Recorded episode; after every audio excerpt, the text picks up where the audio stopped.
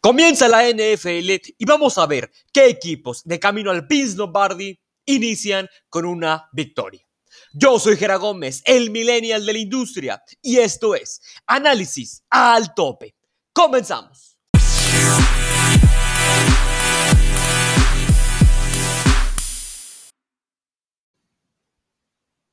Semana 1 de la NFL. Vamos a hacer esto de volada, vamos a hacer esto de bolón ping-pong así, rápido, porque esto requiere mucho análisis, tenemos que analizar y pronosticar bastantes enfrentamientos, así que vamos a ir directo al gano, así que vamos a comenzar con el kickoff de la campaña 2020-2021 de la NFL, que arranca en el Arrowhead Stadium con los actuales campeones, los jefes de Kansas City, recibiendo a los Houston Texans. Este enfrentamiento tiene algo especial, tiene una esencia especial, y es que va a reflejar la era moderna que está surgiendo en la NFL y que va a ser la que se va a imponer en los próximos, me atrevería decir, 30 años, si no es que más. ¿A qué me refiero con esto? En esta época actual, ya no debe ser para ningún prototipo de coreback un atributo, un añadido, un argumento a su favor en calidad de coreback saber correr y tener velocidad en las piernas. Ya no debe ser un punto extra en las características que debe cumplir un jugador para ser un buen mariscal de campo, sino ya debe ser una necesidad.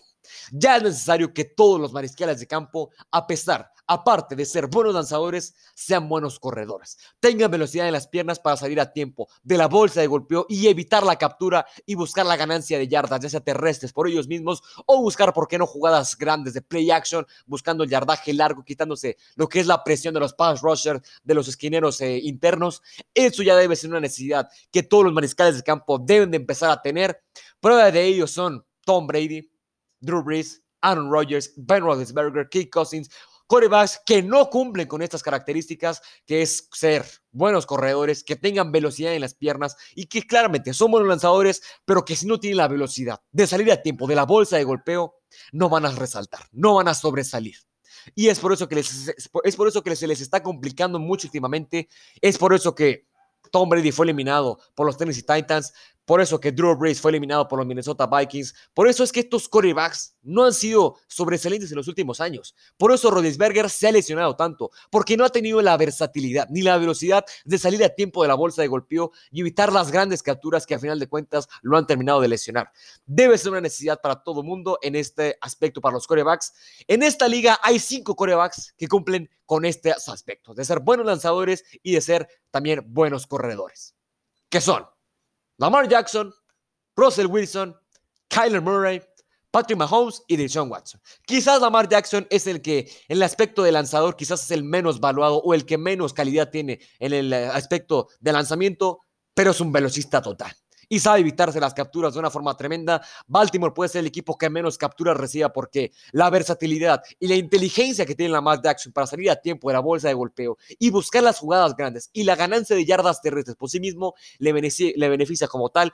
Por eso fue el mejor récord del año pasado, por eso fue el MVP, más allá de que no haya llegado lejos en playoffs. Y en el caso de Patrick Mahomes y Deshaun Watson, son lo mismo. Patrick Mahomes es un lanzador espectacular, sabe eh, salir a tiempo de la bolsa de golpeo, tiene la velocidad para hacerlo, Deshaun Watson igual.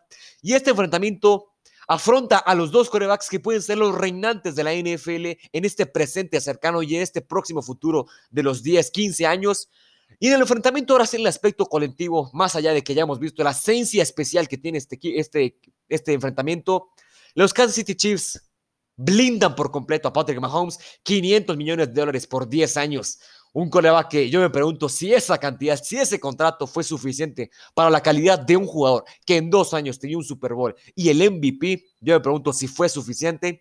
En el caso de los Houston Texans, un equipo que tiene un mariscal de campo espectacular, tiene un mariscal de campo que está a un nivel altísimo, sin lugar a dudas, pero que si no lo rodeas bien, no te va a servir de nada. No te va a servir de nada el talento que te le puede dar a la plantilla.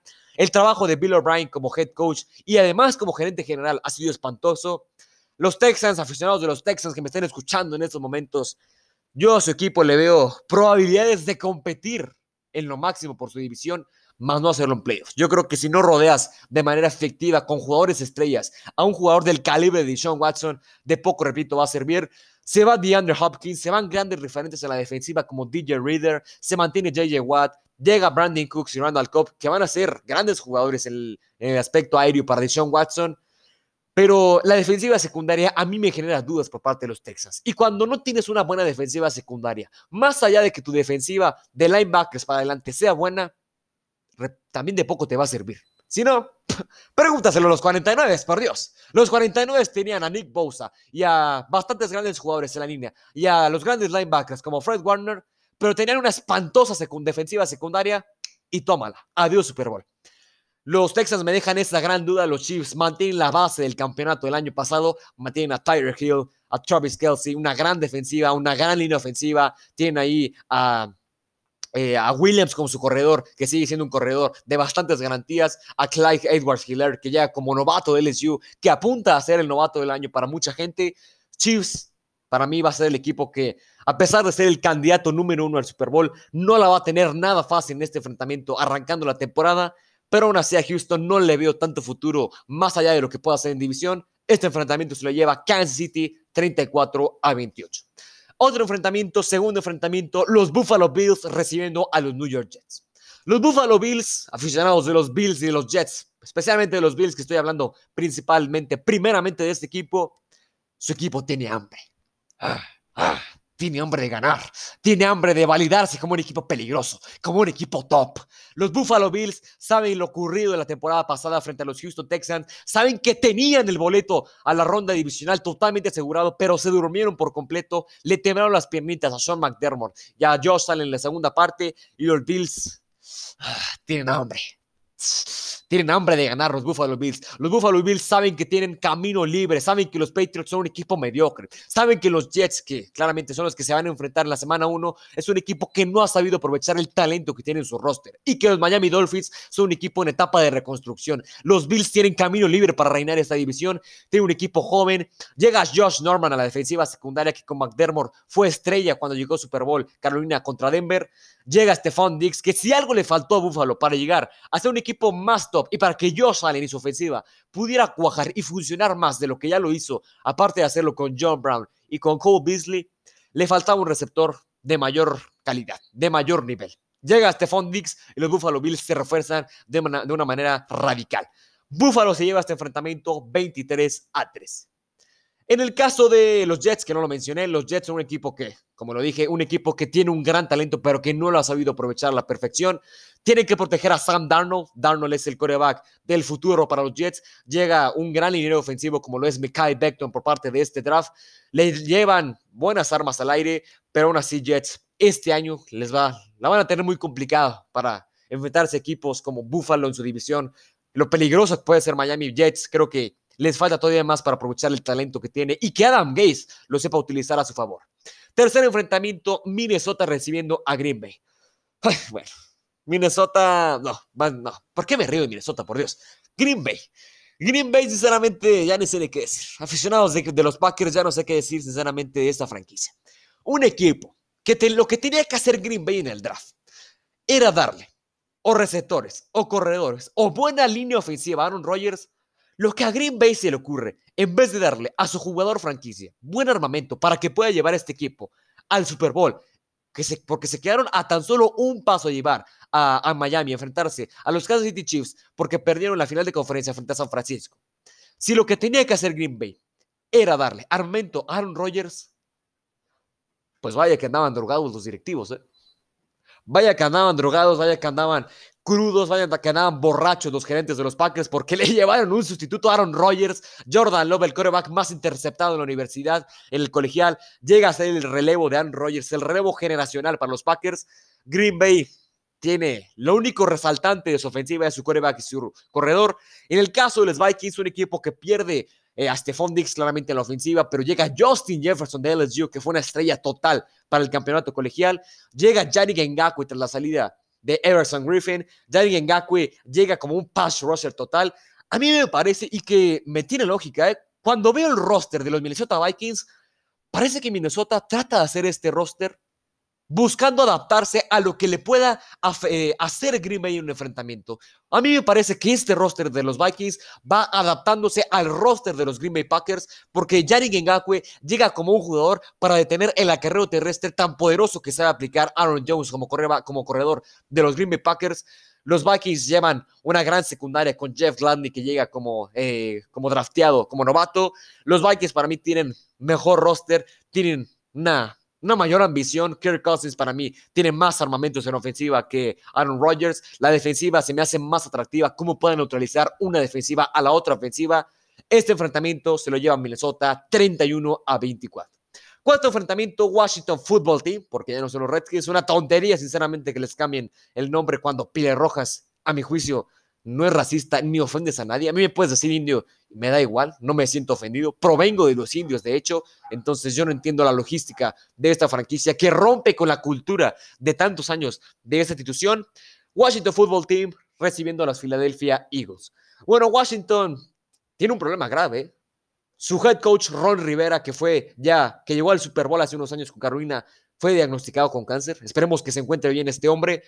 Washington se llevó al mejor prospecto del draft que fue Chase Young, que es un pass rusher y un cazamariscales tremendo que va a ser el mejor, si no es que de los mejores junto con Nick Bosa, defensivos internos de la NFL en presente y futuro.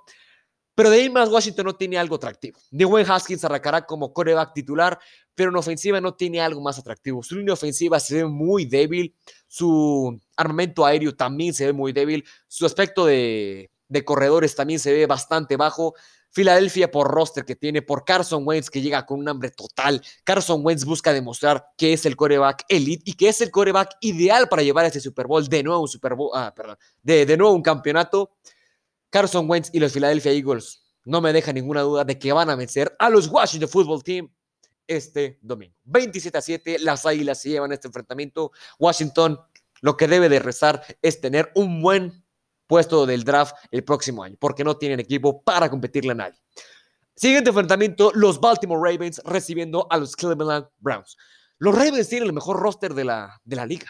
Teniendo al MVP como Lamar Jackson, un juego terrestre encabezado por, por Mark Ingram, por Jake Dobbins, que llega como corredor de la Universidad de Ohio State, teniendo un gran set de receptores encabezado por Marquise Brown, una defensiva que la refuerzan aún más con lo que es Calais Campbell, un defensivo que puede detener de una manera tremenda la carrera terrestre, un cazamariscales de 36 años que todavía te puede rendir un año con, una, con un registro de captura de doble dígito. Derek Wolf, un cazamariscales tremendo que lo fue en los Denver Broncos. Ravens pierden sinceramente una pieza fundamental en la defensiva secundaria como lo es Earl Thomas, pero John Harbaugh es un maestro. John Harbaugh es un genio. Si logró llegar a un Super Bowl con el equipo que tenía hace unos años frente a los Niners y logró ganarlo con este equipo, con este roster que a mí me parece más atractivo, Ravens apunta a llevarse esa división y a reinarla por mucho tiempo cuando Lamar Jackson siga en esa franquicia. Y en el caso de los Cleveland Browns, Baker Mayfield tiene que responder. Si Baker Mayfield no responde esa temporada, Adiós. Baker Mayfield se va. Los Cleveland Browns son un equipo con mucho talento, refuerzan más su línea ofensiva y ahora sí ya Baker Mayfield ya no tiene ninguna excusa, ya tiene un mejor a la cerrada que es este eh, Austin Hooper, sigue teniendo por Dios los receptores Odell Beckham y Jarvis Landry, los corredores Nick Shop y Kareem Hunt, los, los ofensivos Taylor Lewan y Jedrick Wills, la defensiva como lo es Miles Garrett y bastantes grandes jugadores como Bradley Chubb eh, perdón, como, eh, eh, no, me, no recuerdo su nombre, de este gran defensivo linebacker, pero teniendo una gran defensiva como es la de los Cleveland Browns y una gran ofensiva, Cleveland no tiene excusa, ¿eh? Cleveland es un equipo mínimo de ronda divisional, mínimo. Y Cleveland tiene que aprovechar este talento. Baker Melfield, si no responde esta temporada, se va sin ninguna duda. Y este partido, Cleveland, yo creo que la va a tener muy complicada con el dominio que va a imponer Baltimore en esta división. Este enfrentamiento se lo lleva Baltimore 24 a 20. Siguiente enfrentamiento, los Jacksonville Jaguars visitan, recibiendo a los Indianapolis Colts. Bueno, los Jaguars son un equipo que está pasando, al igual que Miami, por una etapa de reconstrucción. Los Jacksonville Jaguars dejaron ir a Jalen Ramsey, a Calais Campbell, a Yannick Ngakwe. Dejaron ir a bastantes grandes jugadores porque están pasando por una reconstrucción, buscando rejuvenecer a ese equipo que llegó a la final de la conferencia americana frente a los Patriots. Dejaron ir recientemente a Leonard Fournette, a los Tampa Bay Buccaneers. Tienen como pieza encabezante de este proyecto a Garner Minshew. Llega del draft un receptor estrella para mí que lo va a hacer en los próximos años, como lo es la Vizca Chinol. Yo creo que Jacksonville tiene mucho que dar en los próximos años, pero Jacksonville lo que debe buscar en esta temporada es un puesto alto en el próximo draft. Puede que Jacksonville esté peleando por llevarse al mejor prospecto o al mejor prospecto en la posición de coreback, al menos del próximo draft, que es el mariscal de campo de Clemson, Trevor Lawrence. Jacksonville yo creo que debe centrarse sin lugar a dudas en eso, pero aún así puede tener un equipo que te pueda hacer muy incómodo. Los Colts en su caso tienen una línea ofensiva muy sólida, muy fuerte. Quizás Philip Rivers no es ese quarterback ideal para lo que realmente busques, pero sigues teniendo una gran base de corredores, un gran set de receptores, una gran defensiva encabezada por Darius Leonard. Llega este eh, un gran defensivo de San Francisco, no recuerdo exactamente su nombre, eh, de, de Forrest Wagner, llega de Forrest Wagner por parte de los Niners. Esta defensiva de los Colts se refuerza aún más. Indianapolis se lleva la victoria 31 a 17. Siguiente enfrentamiento, Carolina Panthers recibiendo a Las Vegas Raiders, señores. Bueno, las Panteras estrenan coach. Las Panteras estrenan nuevo head coach, eh, Matt Rule, proveniente de la Universidad de Baylor. Las Panteras están pasando prácticamente por un mismo caso que el de los Miami Dolphins, que es una reconstrucción, pero una reconstrucción no tan en serio. Yo creo que lo que está buscando hacer más bien Carolina es llevarle más rejuvenecer más esta plantilla. Se fue Cam Newton, se fue Greg Olsen, se fue Luke Kuechly que se retira. Esta plantilla recibe a Teddy Bridgewater como nuevo mariscal de campo de este equipo. Aún así, yo no creo que Carolina tenga un equipo competitivo. Yo creo que Carolina, estando más en la división en la que está, tiene muy complicado enfrentarse a Nueva Orleans, a Tampa Bay, Atlanta, que aún así es un equipo fuerte. Carolina la veo muy complicada. Y los Las Vegas Raiders son un equipo que se lleva a Henry Rux como un arma en el draft. Un arma que ya no tiene excusa tampoco Derek Carr, un receptor muy, pero muy rápido, comparable con Tyler Hill. Los Raiders tienen una gran ofensiva, tienen una gran defensiva. Yo creo que este enfrentamiento, también por la experiencia que tiene eh, John Gruden y Matt Rule, va a terminar marcando también la diferencia. A pesar de que a mí Teddy Bridgewater, y que yo se lo digo desde ahorita, semana 6, Teddy Bridgewater lesionado, yo creo que los Raiders se llevan la victoria y arrancan su historia en Las Vegas, bueno, al menos como franquicia y no como residencia, ganando el partido 20 a 10. Siguiente enfrentamiento, Detroit Lions recibiendo a los Chicago Bears. Este enfrentamiento, ojito aquí, ¿eh? Ojito aquí. Este enfrentamiento, le voy, le voy diciendo al ganador, Chicago. A mí no me sorprendería, y si algo me ha dejado claro la NFL, es que si subestimas a alguien, te termina por callar la boca. Y no solo la NFL, el deporte en general, por eso amo el deporte, porque subestimas a alguien, das, minimizas la calidad y la personalidad que uno puede imponerse en el campo y te calla por completo. Y a mí no me sorprendería, sinceramente, a mí no me sorprendería, sinceramente, que Mitchell Trubisky fuera el regreso del año esta temporada. Porque si Mitchell Trubisky le ganó la partida a Nick Foles en los campos de entrenamiento, es porque algo está pasando de buena forma en los campos de entrenamiento de los Chicago Bears. Es porque algo bueno ha sucedido en los Chicago Bears con Mitch Trubisky. Y este, este equipo de los Chicago Bears tiene una gran defensiva, tiene unos grandes receptores, tiene grandes corredores. Y no me sorprendería sinceramente que Mitch Trubisky fuera el regreso del año. Ese coreback que ya muchos dicen que se debería retirar esta temporada fuera un coreback de regreso del año. Y en el caso de los Detroit Lions que se llevaron a Jeff Okuda como su primera ronda, para mí Jeff Okuda es un quarterback bastante sobrevalorado. Yo creo que Jeff Okuda, el gran rendimiento que tuvo en la universidad fue más por los errores de los receptores que del gran beneficio que él tenía como esquinero. Lions son los mini Patriots sin ninguna duda, pero por la defensiva que tiene Chicago y porque se está subestimando mucho a Mitchell Trubisky. Chicago se lleva un enfrentamiento 21 a 13. Siguiente enfrentamiento, los Atlanta Falcons recibiendo a los Seattle Seahawks. Este enfrentamiento, qué enfrentamiento tan duro, ¿eh? Enfrentamiento pesado, sin lugar a dudas. Seattle un equipo totalmente fuerte, un equipo que es candidato al Super Bowl sin ninguna duda. Les llega Jamal Adams como un defensivo profundo que a mí me encanta, sin lugar a dudas. Russell Wilson sigue siendo un quarterback top 5, si no es que top 3 en la NFL. Atlanta le llega Todd Gurley como nuevo armamento para quitarle responsabilidad a Matt Ryan. Este enfrentamiento va a ser un enfrentamiento muy pesado y el partido se lo termina llevando Seattle 27 a 24. Siguiente enfrentamiento, los Patriots recibiendo a los Miami Dolphins. Bueno, la gente se está creyendo mucho que si los Patriots les va mal esta temporada es porque Tom Brady era el máximo responsable del éxito de los Patriots. Yo quiero dejar algo totalmente claro, por favor. A Patriotas no solamente se le fue Tom Brady, que la gente se está olvidando de Danny Shelton, Jamie Collins, Duran Harmon, Cal Banoy, Mohamed Sanu. Bueno, Mohamed Sanu no fue absolutamente nada, pero la gente se está olvidando de estos jugadores para darle tanta responsabilidad a favor a Tom Brady. ¿Es en serio? A ver, los Patriotas son un equipo que le puede competir a cualquiera. Les llega Cam Newton. Cam Newton para mí no es un coreback de los Patriots. Cam Newton para mí es un coreback que, si no es que me estoy equivocando, semana 4 lesionado, yo creo que, Cam Newton puede destruir por completo lo que pueda vivirse internamente en ese equipo.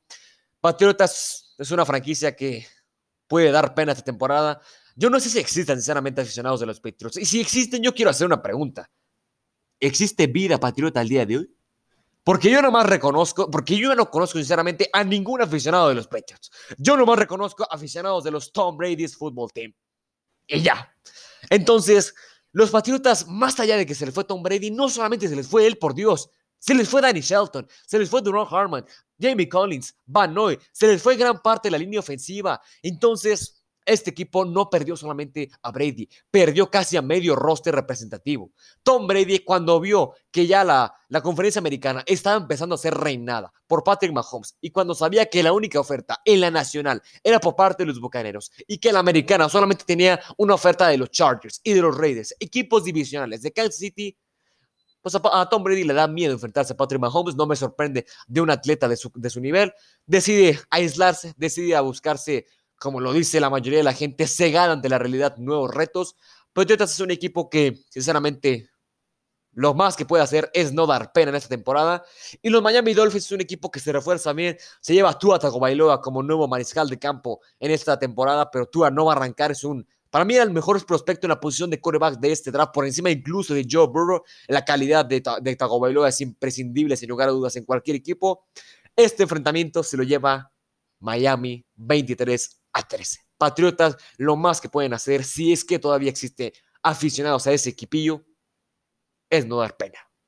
Siguiente enfrentamiento, Bengals recibiendo los Chargers. Bueno, el debut de Joe Burrow, ¿no? El debut de la elección número uno de la NFL, Joe Burrow recibiendo a los Chargers. Los Chargers un equipo totalmente talentoso, un equipo totalmente fuerte, con una gran defensiva secundaria, una gran defensiva con Melvin Ingram y Joe Bosa, una gran ofensiva con Keenan Allen, con Marvin Williams, Williams, con Hunter Henry. Yo creo que este equipo de los Chargers puede ser un equipo eh, más de playoffs, un equipo que puede llegar incluso a una final de conferencia.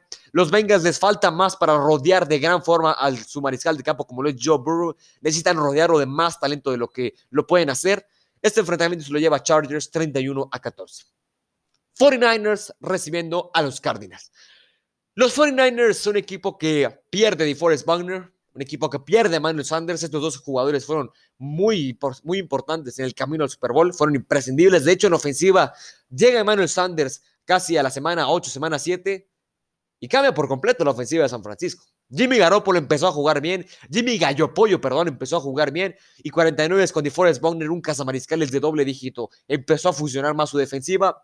Habrá que ver lo que hace eh, Kyle Shanahan en este año ahora que llegan novatos eh, para suplir a grandes estrellas en la liga como lo son Wagner y Sanders, llegan eh, grandes jugadores como Jalen Rigor y como lo es claramente eh, eh Javon Entonces, habrá que ver qué hace 49. Yo creo que San Francisco tenía que centrarse más en una gran defensiva secundaria, que es lo que les falló en el Super Bowl. Les falló tener una gran defensiva secundaria, no la terminan por reforzar a la perfección. Llega como línea ofensivo Trent Williams, que le va a aportar más fuerza tras la retirada de Joe Staley a esa línea, a proteger más a Jimmy Gallopoyo. Pero 49 lo que tenía que reforzar era su defensiva secundaria. Si por algo perdieron el Super Bowl frente a Kansas City, fue la defensiva secundaria. Le dejaron de todo a Tyler Hill, le dejaron de todo a Travis Kelsey porque no tienen un safety sólido que sepa cubrir bien al ala cerrada. No lo tienen. Y les terminó pesando en ese Super Bowl. Les terminó pesando lo que les hizo Sammy Watkins en las jugadas grandes. Les terminó pesando lo que podía hacer en jugadas grandes también Damian Williams, inclusive. Lo que tenía que hacer San Francisco era reforzar esa defensiva secundaria. No lo hace, es de las peores, sinceramente, a mi juicio de la liga. Y unos Cardinals que se llevan a una Isaiah Simmons, un linebacker, un defensivo, un pass rusher impresionante de la Universidad de Clemson. Los Cardinals tienen un equipo totalmente fuerte. Kyler Murray puede ser inclusive el MVP de esta temporada, no lo, descarto sin ninguna duda. Tiene una ofensiva encabezada por DeAndre Hopkins, que es el mejor eh, eh, receptor de la liga, sin ninguna duda. Larry Fitzgerald, la experiencia y la calidad que todavía sigue aportándole este hombre el acarreo terrestre que le añade Kenyan Drake para aportarle más a Kyler Murray, la gran defensiva que trata de encabezar eh, el equipo de los Cardinals puede ser totalmente clara. Para mí esta es la división más cerrada, sin lugar a dudas. La de 49 es Cardinals, Rams y Seahawks. Este partido se lo lleva Cardinals 24 a 17. Yo no veo a los 49 en el Super Bowl. Veo más probable que llegue Nuevo Orleans al Super Bowl a que San Francisco repita. Siguiente enfrentamiento, exactamente los New Orleans Saints recibiendo a los Tampa Bay Buccaneers. Bueno, partidazo, ¿no? Un horario que va a tener un rating impresionante. Un partido en horario de las 2 de la tarde, carnitas asada, unas hamburguesas, unos taquitos, unos hot dogs, haga lo que quiera. Pero este enfrentamiento va a ser un enfrentamiento impresionante, ¿no? Se enfrenta al equipo de los Saints de Drew Brees contra los Bucaneros de Tom Brady. Un equipo que quiero ver de qué es capaz Tom Brady. Quiero ver si el Tom Brady de las trampas, si Don Trampas es capaz de hacer algo por esta franquicia. No me sorprendería que después de este partido que Tampa Bay lo pierda, Tom Brady decida, decida de todos los medios, ¿saben qué? No le puede ganar a Drew Brees, me retiro de aquí. No me sorprendería sin ninguna duda a un nivel como es el atleta de Tom Brady. No me sorprendería. Este va a ser un enfrentamiento muy pesado en la división. Yo creo que aquí se va a marcar la diferencia de quién en realidad es candidato más a un Super Bowl. Los Santos de Nueva Orleans siguen teniendo a Drew Brees que decide quedarse. Tienen a Alvin Kamara, tienen a Michael Thomas. Llega Emmanuel Sanders, se queda Cameron Jordan. Pero aquí, ¿qué es lo que va a marcar la diferencia? A pesar de que Tampa Bay tenga una ofensiva con Brady, con Fournette, con Gronkowski, con Evans, con Goodwin, una defensiva con Shaquille Barrett, con Dama Su, con Jason Purple. A pesar de eso, lo que para mí va a marcar la diferencia es, repito, la defensiva secundaria. Puedes tener un buen set de, un buen set de linebackers, puedes tener un buen set de defensivos internos, pero si no defiendes bien en la defensiva secundaria, si no defiendes bien en las jugadas de play action, en la parte de atrás, de poco te va a servir. Y los Bucaneros tienen una pésima defensiva secundaria. Si Tampa Bay está convencido de que con este equipo va a llegar a un Super Bowl y sobre todo ganarlo, está totalmente equivocado. Este enfrentamiento se lo lleva New Orleans 31 a 27. Segundo enfrentamiento Sunday Night, Los Ángeles Rams recibiendo a los Dallas Cowboys. Inicia la era Mike McCarthy. Inicia la era de Mike McCarthy en Dallas. Eh, Dallas se lleva a Sidney Lamb como su primera elección de la primera ronda del draft. Doug Prescott ha sido un inconveniente y un conflicto muy grande para Jerry Jones y su renovación. Sí que Elliott debe de ser el corredor que valga lo que realmente le, le van a pagar en su contrato. A Mari Cooper tiene que responder, Michael Gallup tiene que seguir eh, aumentando su nivel como lo ha hecho últimamente.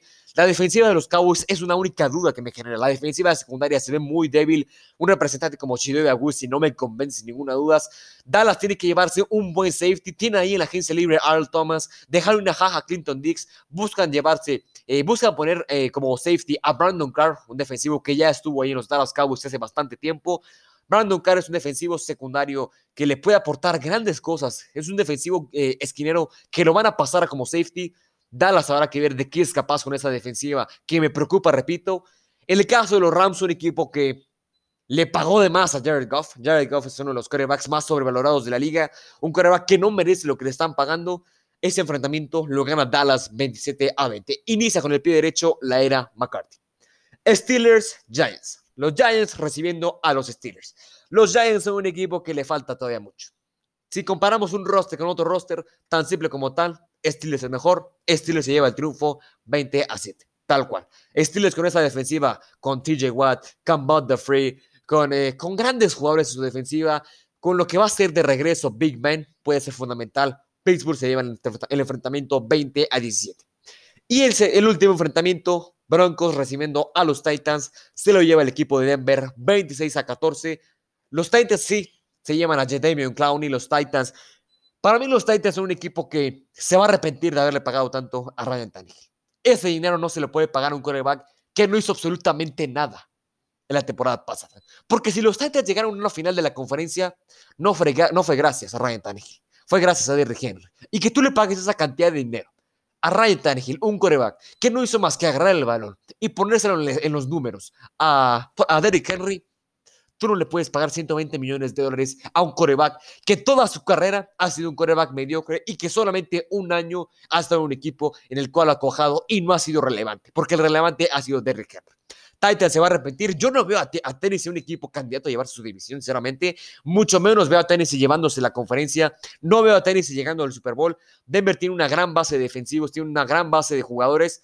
Para mí este enfrentamiento Denver se lo termina llevando 26 a 14. Pierden a Von Miller que podría ser el factor relevante para frenar la carrera terrestre de Derrick Henry, pero este enfrentamiento se lo lleva Denver 26 a 14. Estos son los pronósticos de la semana 1 de la NFL. La verdad que ya nos echamos bastante tiempo. Creo que estos enfrentamientos van a ser acertados sin ninguna duda. Espero les haya gustado este episodio y lo veo en la semana 2 pronósticos de la NFL. Adiós.